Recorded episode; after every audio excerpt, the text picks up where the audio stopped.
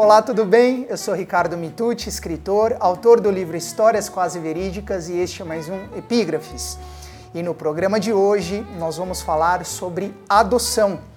E para isso eu convidei uma das profissionais mais proeminentes do Judiciário de São Paulo na área de adoção, que é a doutora Dora Martins. Doutora, como, como vai? vai? Tudo bem? Prazer. Prazer é todo meu. Muito obrigado por ter aceitado o meu convite. Obrigada pelo convite. Eu que agradeço. A doutora Dora, ela hoje é juíza de segundo grau do Tribunal de Justiça de São Paulo, foi juíza da Vara da Infância Central de São Paulo e é membro da Coordenadoria da Infância e Juventude do Tribunal de Justiça de São Paulo. Então, realmente, uma pessoa extremamente gabaritada para falar sobre esse tema que é tão sensível, é tão caro a muita gente. E nosso objetivo hoje vai ser tentar desmistificar um pouco algumas questões relacionadas à adoção. E por ser um tema tão é, caro, tão delicado né, é, à sociedade como um todo, é, pela primeira vez a gente vai ter duas epígrafes no programa. Então a gente vai falar de uma epígrafe, que vai ser a primeira extraída de um livro, e no decorrer do programa a gente vai falar de uma epígrafe extraída de um filme, tá? Então, para abrir o nosso papo, doutora Dora, é, começando pela epígrafe do livro, eu escolhi um livro chamado O Alfabeto dos Pássaros, da escritora espanhola Núria Barros, que fala o seguinte: Não é possível escolher a família, mas o amor, sim, é uma escolha. E aí eu quero abrir o papo só contextualizando rapidamente para a senhora e para os nossos internautas e ouvintes que é, esta frase ela foi dita no seguinte contexto: uma garota de seis anos adotada por pais espanhóis, ela não consegue superar o trauma da, do abandono né, pela mãe biológica dela, que era uma chinesa. Até o momento em que a garotinha se convence que só se ela voltasse para o útero, ela talvez é, se encontraria e poderia resolver essa questão que dentro dela não está muito bem resolvida. Né? Então, partindo desse princípio, doutora Dora, eu queria perguntar para a senhora o seguinte: se o amor é uma escolha, como diz a autora, e adotar é popularmente considerado um ato de amor, por que ainda há muita gente que vê a adoção como um gesto de caridade? Bom, Ricardo, essa essa questão é o grande embate da adoção no Brasil, né? Vamos ficar no Brasil. É, essa sensação de que você vai fazer uma caridade está muito impregnada na alma do cidadão brasileiro. Nós somos uma sociedade cristã, né, que trabalha muito com esses valores. E ainda temos na memória, eu acho muito próxima, aquela relação da, com a criança abandonada, de uma criança muito pobre, muito desassistida e que não faz muito tempo morava num orfanato. Então essa palavra órfão para nós ainda pesa no nosso inconsciente ou no nosso consciente até, porque há ainda quem use essa palavra para se referir às crianças. Então é quase uma regra você imaginar que quem se dispõe a adotar é alguém especial, né? Então já começa essa sensação de que você é diferente, de que você é especial, e aí os próprios amigos íntimos às vezes falam: "Nossa, você realmente, olha, você tem coragem". Então, essas, essa colocação da pessoa que se dispõe a adotar num patamar superior, né, é a medida de que você está colocando a criança num, num patamar muito inferior. Né? E eu digo isso porque hoje as crianças, hoje, depois da Constituição, depois do Estatuto da Criança e Adolescente, que a gente chama de ECA, a criança tem um novo patamar de dignidade, vamos dizer assim. Ela é um cidadão. Tanto que a grande transformação do ECA foi criar né, esse, esse sujeito de direitos, a criança é um sujeito que tem direitos, não é mais um objeto de cuidado do Estado, porque antes, na época da roda dos expostos, das crianças que viviam pela rua mendigando, recolhia-se todo mundo num grande orfanato mesmo, escondido da sociedade. Com, a, com ECA, muda totalmente essa perspectiva, muda um paradigma. Olha, a partir de hoje, qualquer e cada criança é um cidadão. Logo, a sociedade é responsável por ela, a família é responsável por ela e o Estado também. E da parte do Estado, o que, que o Estado tem que fazer diante desse cidadão? Garantir os direitos que ele tem. E ele tem, a criança tem todos os direitos de um adulto, acrescido do direito de brincar, do direito de ter convivência familiar, do direito de, de ter convivência comunitária. Então, essa mudança de perspectiva traz a criança para um outro local em termos de direitos e garantias. Então, você tem hoje uma criança que, é, embora ela esteja dentro de um abrigo, acolhida, como se diz, Ela não é mais um coitadinho, ela está protegida, claro. o Estado está dando a ela uma garantia. E nós vamos partir para um segundo momento, que é ou devolver essa criança para a família de origem, ou encontrar uma outra família. Para quê? Para ela exercer um direito de ter contato com uma unidade familiar. É um direito da criança. Então, a adoção, primeiro, não é solução para a pobreza. Não podemos adotar como política pública, ela não é política pública. Claro. Adoção é uma solução para uma situação colocada para o Estado. Olha, Estado, você acolheu a criança, você a protege, o que você faz agora com ela? Ou devolve para a família ou entrega para nova família. A convivência familiar é o direito a ser assegurado para essa criança. Daí que é tristíssimo, no mínimo, e indignante você imaginar que há crianças que ficam no abrigo por muitos anos. Porque você também não pode obrigar ninguém a levar uma criança, não é? A adoção, nesse sentido, é um ato de amor. Mas não é esse amor que bimbalham os sinos, que, a, a, sabe, os sininhos, as pessoas vem, ah, e você percebeu alguma coisa aconteceu de diferente, é um ato racional, é um ato de amor racional, é um ato de cidadania, inclusive. Porque se você morasse num país hiperdesenvolvido, super desenvolvido, aliás, você não tem crianças abandonadas, não é? Então, por que os estrangeiros vêm ao Brasil? Porque aqui existem crianças nessa situação que precisam de uma convivência familiar se não a original, uma outra que diz substituta, mas que muitas vezes é a original. Claro. Então, é, quando a gente fala assim, ah, adoção é ato de amor, e geralmente se vende essa, essa imagem para sensibilizar as pessoas mesmo, mas não é para sensibilizar nesse viés, no viés caritativo. Né? É no viés de consciência cidadã, eu posso querer formar uma família, eu posso querer ter meus filhos, ou posso querer ter meus filhos e mais um filho por outra via, ou eu não quero ter filhos biológicos e quero ter uma família, eu vou constituí-la pela via da adoção. Porque não podemos esquecer que qualquer mulher, qualquer homem e mulher que resolvam fazer a paternagem e a maternagem, mesmo aqueles que engravidam biologicamente, após o nascimento, eles têm que adotar esse filho. Claro. Tá cheio de filho biológico abandonado.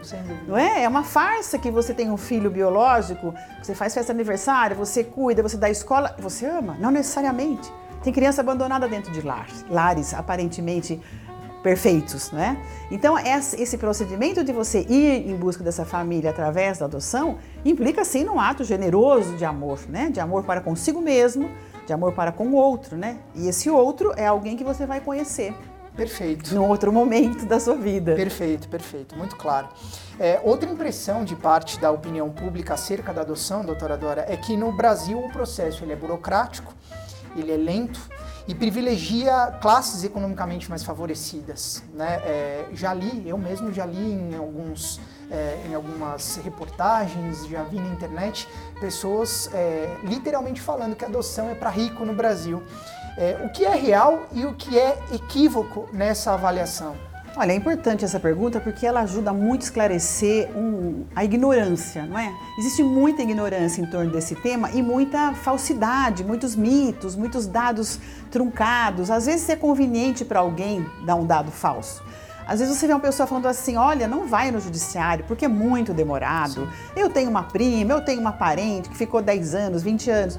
A hora que você vai conhecer o fato, muitas vezes você tem uma situação totalmente diferente. Né? Você tem alguém que fez uma tentativa, 10 tentativas de engravidar através de procedimentos, inclusive medicamentosos, médicos, não consegue. Aí a pessoa desiste e resolve para o judiciário. A hora que vai para o judiciário, tem o tempo da lei. Tem o tempo da lei, não é nem o tempo da lei, é o tempo de proteção às crianças, porque a adoção também não é feita para quem está do lado de lá. Ela é uma vida de duas mãos, ela tem que interessar para as duas partes. A criança eu conheço, ela está aqui, eu sei a historinha dela, eu sei as necessidades dela. Quem vier ao judiciário vai ser reconhecido, avaliado, bem recebido, não é para a gente ver a interação que há. E a pessoa que chega ao judiciário tem um tempo, a gravidez demora nove meses. Tem vara aqui em São Paulo que demora nove meses para aprovar. O que é aprovar? Pessoa passa por um procedimento para te conhecê-la, saber quais são as intenções, se ela está realmente segura que é esse o momento dela receber uma criança, que tipo de criança ela pode aceitar. É um processo, né? um processo dia após dia. Fim desse processo, você tem uma sentença que habilita, que se chama habilitação para adoção.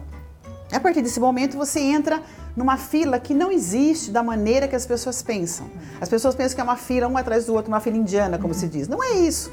Porque se você e eu estamos nessa fila, mas você quer uma criança de qualquer idade até 10 anos, de qualquer raça, e eu só quero um bebê branco até seis meses, olha, você vai adotar primeiro do que eu. Porque na, na, na, no hall de crianças que estão nos abrigos, há muito mais criança negra, parda, de 7 anos, de 8 anos, do que bebês brancos e meninas é, esperando claro. pela, pela família. Então essa fila também depende do interesse que você demonstra. Agora, o equívoco é que a pessoa que vai lhe contar, ela vai dizer faz 10 anos que eu estou esperando. Só que ela está esperando um filho há 10 anos. E 9 anos é por conta do problema da infertilidade dela ou alguma circunstância de vida dela. E ela põe isso na conta do histórico do judiciário. Muita gente faz isso. Talvez pela não capacidade de absorver que houve um período em que ela mesma percebeu que não podia ter um filho. Claro. O processo tem o tempo necessário, o processo não é demorado, nem é burocrático. Isso é uma mentira que se diz, que já está no inconsciente das pessoas e há uma sedução. Todas as pessoas que entram é, no judiciário são assediadas tentam se seduzir essas pessoas porque, ah, é porque eu tenho uma amiga que mora no interior e cuja tia vai dar criança porque é muito pobre. Vai lá que é mais fácil, né? Ou eu conheço uma freira, não sei aonde. São vários mitos que existem de você chegar em um lugar e você conseguir a criança diretamente. É possível? É possível. Agora eu faço uma pergunta. Qual é a garantia para um bebê de pegar qualquer pessoa que está interessado, piedoso ou que está interessado em pagar? Isso é tráfico, né? Isso é usurpação, esse é aproveitamento da miséria brasileira. E isso não leva nenhum respeito à criança. Ainda que muitas pessoas que façam isso sejam pessoas honestas, pessoas dignas, elas estão indo pelo caminho torto, né? E eu fico imaginando como é começar uma relação pai, filho, mãe e filho por um caminho é, ilegal, né? Ilegal e que traz muito estresse, porque a mãe pode saber o destino desse filho, pode bater na porta desse casal, eh, pode desistir dessa adoção. Como essa criança vai ser garantida? Será que essas pessoas que estão adotando têm capacidade de entender o que é adoção, quem é esse filho? Porque eu nunca vi ninguém fazer isso com criança de 8, 9 anos. Eu só vejo fazer isso com bebê. bebê. Então me parece que é aquele sentimento equivocado que existe de que no bebê você coloca sua marca, não é? Que você vai esconder, que você vai. Aquela coisa de novela, sim, sabe? Quando sim. o cara vai fica adulto, descobre. Uhum. Então, isso é tudo mito, né? A adoção é um, um, processo transparente, verdadeiro, autêntico, porque se é de amor, tem que ser assim, né? Claro. Se não é assim, não é amor, é, é outra, claro, outra coisa, claro. né? Agora, a senhora tocou num ponto, é, um parênteses rápido. Existe mesmo esse assédio por parte de algumas pessoas, por parte de algumas instituições, no existe, sentido. Existe, existe ele é real. É real, é real. A gente, uh, na, geralmente, você tem 30 casais sendo preparados, se você perguntar, dois, três já foram abordados, né? E serão outros tantos. Uhum. É muito, é muito. E às vezes não é nem uma abordagem criminosa, não é um traficante mal que vem. Sim. É o seu primo. Uhum. Ah, mas é um amigo meu lá, não sei aonde adotou, você não quer que eu fale com ele? Conhece a fulana. Então, sabe, esse jeito brasileiro de resolver, como se ser pai e ser mãe pela adoção fosse algo assim que a gente, sabe, arranja. Claro. Não é? Isso, para mim, é uma visão da, da discriminação da pobreza brasileira. Uhum. Né? Você dá para o pobre um tratamento do pobre mesmo. Já que você é um desgraçado, vem cá que eu te protejo, te dou alguma coisa. Uhum. Agora, quando esse cara ficar adolescente, como é que nós vamos resolver? Sem né? dúvida. Porque você não imagina um pai biológico, mãe biológica, por mais que até que ele é, tenha abandonado esse filho emocionalmente, quando o jovem fica com um adolescente, tem toda aquela questão da adolescência, a revolta, a ruptura que o adolescente tem que fazer, você não vê um pai biológico, uma mãe biológica e fala assim, ô juiz, eu vou devolver aqui, o que, que, eu faço com isso aqui? Né? O pai e a mãe biológica às vezes têm até vontade de, de fazer isso. Ah, eu queria. Né, não, mas, ele, mas ele não tem meios psíquicos de fazer isso, é porque a relação dele é profunda. Na adoção tem que acontecer o mesmo processo de comprometimento e de afeto. Para a hora que chegar adolescente, você não lembrar, ah, isso aqui deve ser herança do pai que estava no crack, da mãe que era presa. Então, por que, que você tem que preparar alguém para adoção? Não é preparar, você tem que conhecer a, o real desejo dessas pessoas. Porque é muito provável que alguém vá por equívoco na adoção. Não é? Porque eu tenho um luto a ser feito do meu filho que eu ainda não fiz, do filho que eu perdi, porque eu tenho um casamento que não está indo bem e talvez um filho fosse talvez uma maneira. Adoção não é nada para isso, não é cola para relacionamentos frágeis, não é tapa dores, não é? Adoção é um conhecimento, é uma descoberta, é um, uma, é um início de um grande amor, né? Que, que vai ser para sempre. É maravilhoso. Então a gente tem que ter esse cuidado, né? Daí que o judiciário é apto e preparado para trabalhar com esse cuidado. Essa é a importância né, da adoção via judicial. Num país como o nosso, que tem uma desigualdade terrível, né, que há muitas crianças que deveriam ter o direito de ficar nas suas famílias de origem e, por circunstâncias da miséria, são levadas a serem acolhidas em abrigos e muitas vezes a família não tem mais forças para recebê-la e ela tem que exercer esse direito dela de ter uma convivência familiar. Perfeito. Digna. Perfeito. É, doutora Dora, no início de junho de 2017, poucos dias até após o Dia Nacional da Adoção, que é celebrado em 25 de maio, o governo federal lançou uma campanha para reduzir o número de crianças em abrigos por meio do programa Família Acolhedora, que proporciona o atendimento em um ambiente familiar de, de crianças e adolescentes e medidas protetivas em decorrência de violação de direitos ou impossibilidade de cuidados é, por parte da família biológica. A meta dessa campanha é, até 2018, segundo o site do governo federal, zerar o número de crianças de 0 a 6 anos que vivem abrigadas. Nós podemos sonhar com um Brasil sem crianças abrigadas no futuro não muito distante ou isso é utopia? Em 2018? 2018. Que governo otimista! Claro que ele não vai conseguir. Sabe que ele não vai conseguir? Porque assim, olha, o ECA diz, já diz desde faz 25 anos, 30 anos quase, já diz que as formas de acolhimento são institucional ou familiar.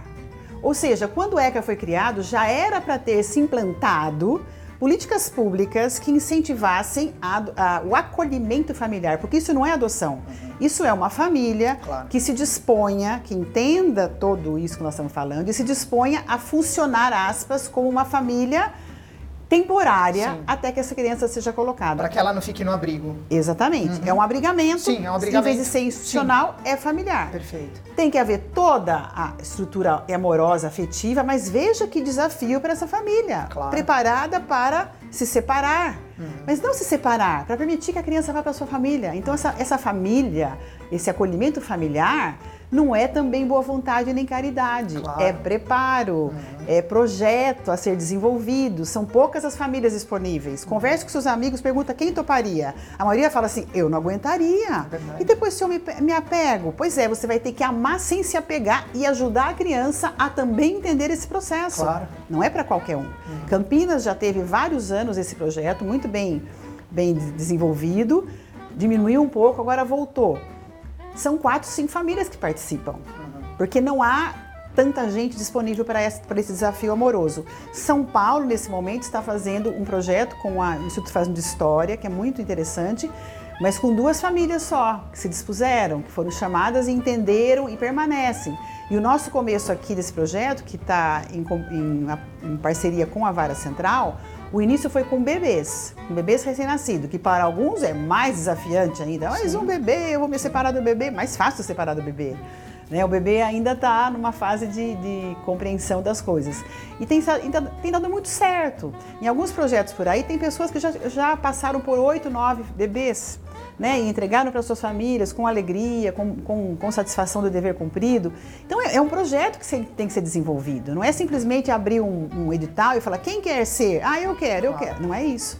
Porque implica no acompanhamento, a política pública é desenvolvida pelo município, ele vai ter que ter uma equipe que depois acompanhe isso também, porque você não pode deixar a criança lá. Veja, os abrigos são acompanhados, os abrigos obedecem a um convênio com a prefeitura, recebem a verba e recebem supervisão. As famílias têm que estar disponíveis também para serem supervisionadas, né? Em alguns países do mundo existe, os Estados Unidos, inclusive, tem esse projeto pago, né? Que é uma outra relação que eu acho um pouco mais trabalhosa no Brasil, né? Estabelecer uma relação de comercial. pagamento comercial. Então o Brasil está tateando ainda nisso. Existem já alguns projetos em andamento, mas quando eu digo que é impossível 2018, porque falta menos de seis meses, é porque há necessidade de um projeto bem montado com todos esses aparatos de preparação das famílias, acompanhamento.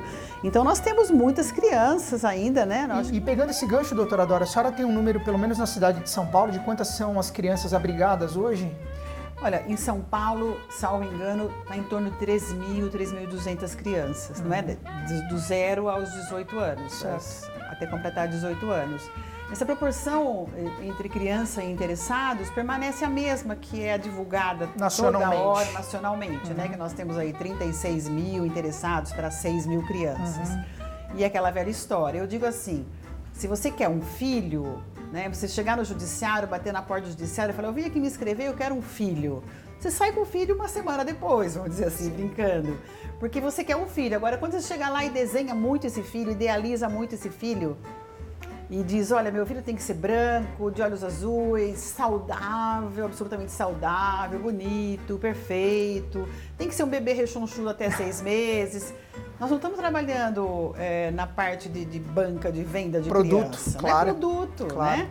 É o encontro de seres humanos, entendeu? Então, assim, até um colega uma vez disse assim, eu acho que devia de ser assim, você chega e fala, eu quero um filho, você não diz o que você quer. E eu te ofereço de 0 a 18. Uhum. Lógico que é uma brincadeira, mas é para ver a dimensão do problema. Claro. Porque esse dado estatístico é usado muito para de certa forma, eu não sei quem, que quer, quem se quer acusar, né? Porque os elementos que falam, falam isso, ah, absurdo, tem 6 mil crianças e 30, por que, que não dá certo? Alguém tem que ser o é. culpado. Quando não tem culpado, na verdade o que tem é uma falta de informação e uma busca idealizada demais. Sim. Na hora que você desmonta essa idealização, você trabalha num outro nível de realidade. Claro. É o que o judiciário faz. O judiciário dialoga, conversa, mostra, aponta, é, faz com que as pessoas entendam o que é o processo de adoção e ela possivelmente, veja bem, não é errado querer um filho bebê. Claro. Eu acho que quem quer um bebê tem que ser sincero e falar, eu quero um bebê. Porque a capacidade dele de amar um bebê e, e, ficamos por aí. Mas muita gente tem uma capacidade diferente. A hora que ela revela o que é o processo de adoção, a pessoa fala, pô, mas então dois anos também é um bebê? Sim, e um bebê. Então eu posso aceitar com dois anos? E há pessoas que já chegam hoje para o judiciário, porque isso vem mudando cada vez mais positivamente vem e diz assim: Nossa, eu quero um filho que converse comigo. Sete anos para mim é ideal. Quero ajudar ele a fazer lição de casa, quero brincar, jogar bola já. Não quero passar pela fase da fralda Sim. e da criança muito dependente de mim. Então, existem muitas pessoas aptas. O que nós temos é que reuni-las e esclarecê-las disso, né? Claro. Então, por isso que é importante você não ficar. As pessoas ficam nessa. Sabe, ai, tem 30 mil para 5 mil, que absurdo, que absurdo, que, que coitadinhos. Não, eu não mudar a conversa, né? Uhum. Você, eu quero um filho. Aí eu vou para o judiciário e vou discutir como é que vai ser esse filho. Claro. Se eu preciso mesmo de um bebê para as minhas carências, tudo bem, nós vamos chegar lá no bebê. E é, é importante a senhora falar isso, porque é, a senhora falou em culpado e geralmente é, a opinião pública é praticamente unânime em colocar a culpa no judiciário. Pois é, o judiciário é um não funciona, o judiciário é, um lento. E é um equívoco, porque um equívoco. a senhora deixa claro com isso que a senhora está colocando que existe também por parte de alguns proponentes todo um, um anseio né, é, para que aquele bebê ou aquele, aquela criança ela tenha determinadas características, o que compromete a sequência do processo, a agilidade do processo. Eu acho que cabe algumas críticas ao judiciário no sentido de cada vez mais ferramentar melhor né, a busca pelas pessoas, o encontro de pessoas com as crianças, porque o Brasil é muito grande. Claro. Veja, uma cidade como São Paulo é muito complexo. Se você é um juiz do interior, você trabalha um pouco mais com menos, menos complexidade. Você tem um abrigo com três, quatro, cinco crianças, você pode reunir as pessoas da, da cidade, você pode fazer uma busca. É muito complexo isso. Nisso eu acho que o judiciário precisa sofisticar mais, né? O CNJ fez um cadastro que ainda precisa ser mais aperfeiçoado ainda, porque essa é uma grande reclamação, né? Você mora lá, em, vamos dizer lá na barranca do Paranapanema, você vai ao judiciário, você se inscreve, você põe o seu perfil e às vezes demora muito. E essa demora é sempre um limbo, a pessoa não entende por que essa demora. E muitas vezes pode ser uma falha mesmo do judiciário na busca mais imediata, não é? Isso é, não é nem para prejuízo do casal, isso é prejuízo da criança, criança que poderá claro. não, não encontrar esse, esses pais mais rapidamente. Então, acho que o judiciário merece críticas nesse sentido. Mas daí a entender o judiciário como o problema e o obstáculo, aí já é conversa de quem quer traficar a criança. Perfeito. Desculpe, mas não, não vejo perfeito. de outra é forma. Importante, é importante que a senhora fale abertamente Até traficar isso. na boa vontade, claro, sabe? Eu trabalho claro. no hospital, eu sou uma enfermeira qualificada, eu sei que a mulher quer dar a criança. Conheço uma amiga que, mó, super legal, minha vou amiga, ajudar. gente boa, vou ajudar. Por que, que vai levar essa criança no abrigo? Claro. Não, já vi casal que foi adotar comigo dizia assim: olha, mas eu ia pegar, ou peguei, porque se eu não pegasse, ela ia para um abrigo. Uhum. Nós temos também que desmistificar o abrigo. O abrigo Perfeito. não é lugar que come criancinha ou que mata criancinha. Perfeito. O abrigo é um lugar institucional pago pelo din dinheiro do, do, do, cidadão, porque através de verbas públicas que uhum. ele é mantido, e é um local de acolhimento. Então não pode ter tortura, não pode ter abuso, não pode ter claro. maus tratos. Se tiver, tem que fechar. Claro. Agora, veja como é a sociedade, muitas vezes mal informada. Tem comunidades aqui em São Paulo que quer que o abrigo de 20 crianças que estão acolhidas, protegidas, saia da sua rua, porque essas pessoas associam esse abrigo com um menor infrator. Então também se faz uma confusão ainda que é lá do século XIX, que a criança que está desprotegida logo deve ser marginal. A palavra marginal já mostra, né? Está à margem mesmo. À então, margem. já associa tráfico, a bandidagem. E é um equívoco isso. São crianças que a sociedade tem responsabilidade claro. para com elas. O ECA fala, o responsável pela criança é a família, a sociedade e o Estado. Então, se você tem um abrigo na sua rua, você tem que apoiar, ir lá conhecer, convidar as crianças para tomar um lanche na sua casa, como se fosse seu vizinho. Claro. Moram 20 pessoas numa casa, é só isso. Né? Não pode recair sobre elas preconceito, como muitas vezes acontece. É, é um tema que está, infelizmente, é um tema que, que ainda tem muita coisa que precisa ser esclarecida. E é esse até é, o nosso é propósito, é a necessidade do esclarecimento. É, a gente começou falando de amor, e aí, como eu comentei, né, na, na segunda epígrafe do programa, a gente vai falar um pouquinho de novo disso.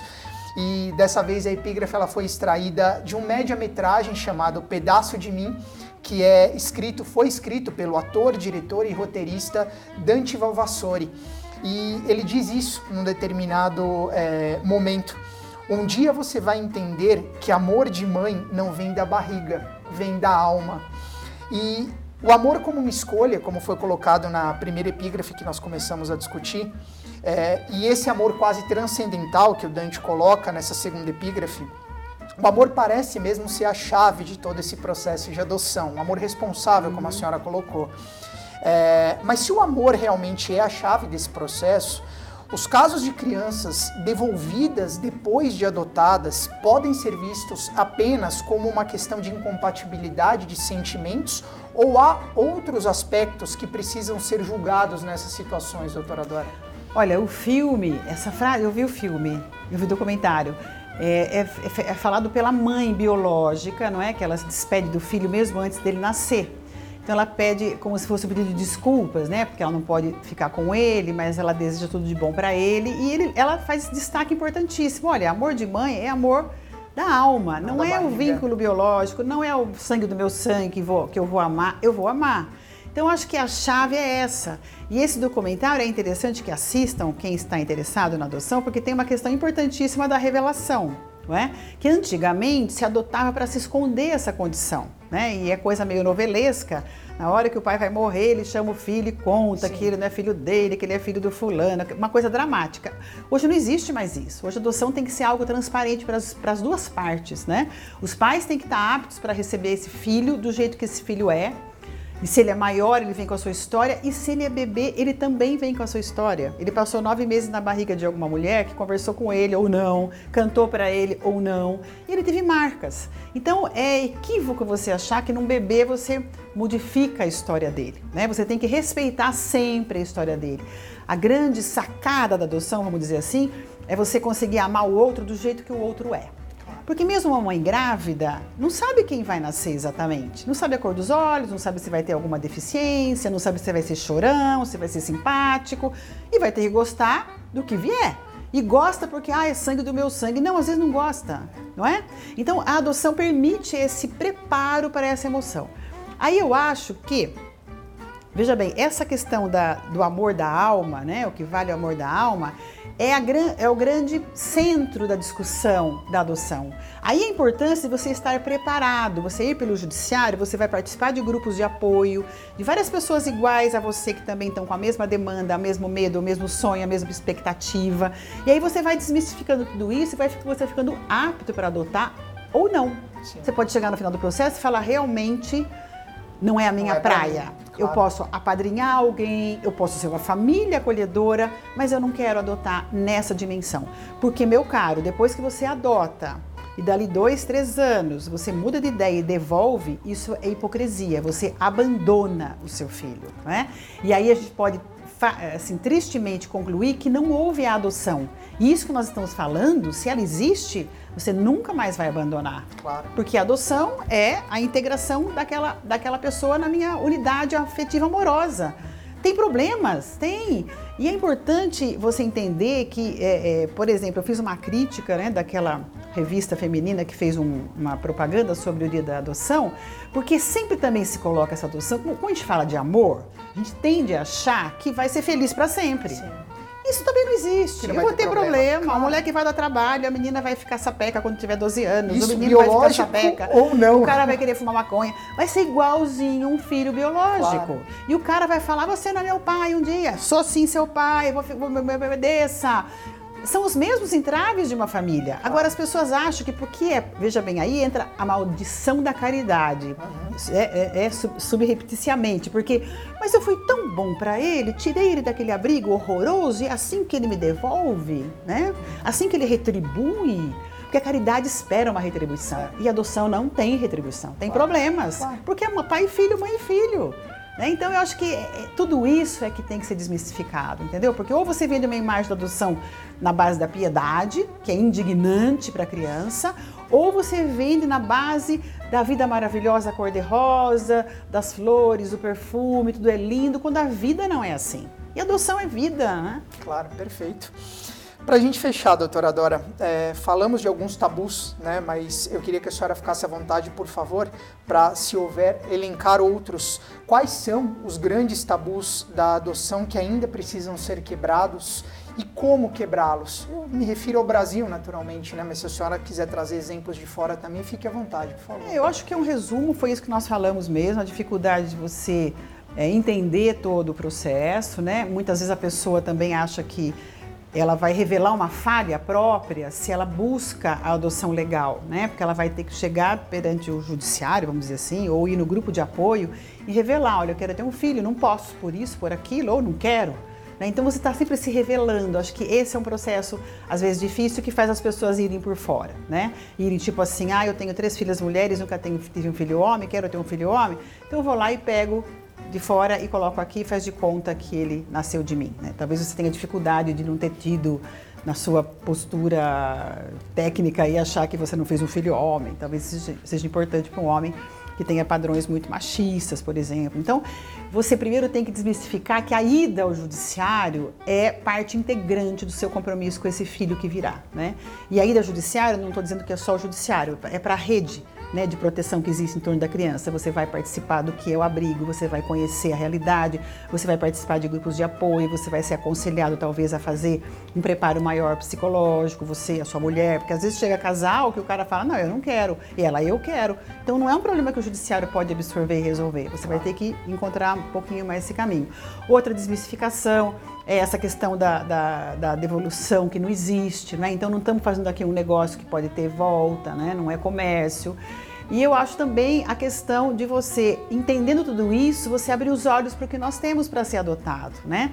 Você abrir os olhos para as crianças maiores, para as crianças negras, para as crianças que não são negras, mas também não são brancas, né? Há pessoas que falam, mas eu queria um filho pardo, mas um pardo claro, né?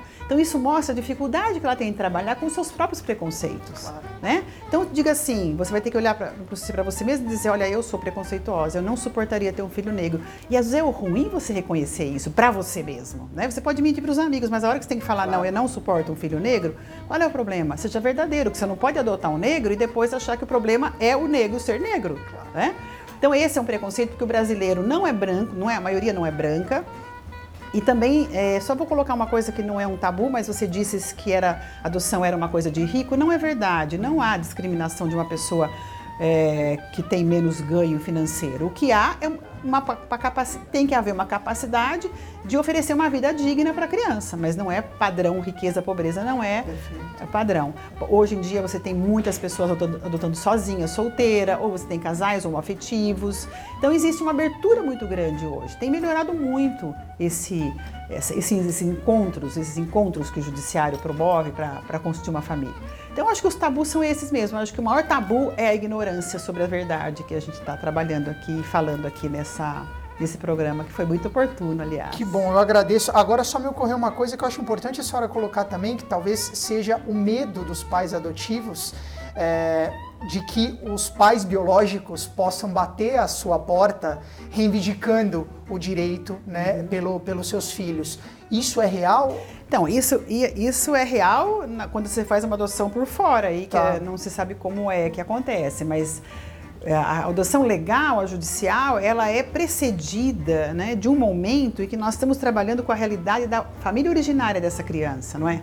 Então nada é feito no afogadilho. As pessoas às vezes falam, ai, mas que absurdo, essa mãe da, da Praça da Sé abandonou as crianças, estavam tudo lá correndo, agora vai ficar um tempão no abrigo. Às vezes o tempão do abrigo é o tempão que você tem que dar para essa família que está lá e que tem direito se reconstituir. Claro. Porque a gente não pode associar que o pobre não gosta do filho. Há crianças amorosíssimas, amadíssimas pelos pais pobres, mesmo morador de rua. Claro. Mesmo gente que está embaixo da ponte ama muito seus filhos. Você fala, mas que horror. Porque você passa na avenida e vê as crianças brincando no meio da avenida, você supõe que aqueles pais não gostam daqueles filhos. Eles gostam.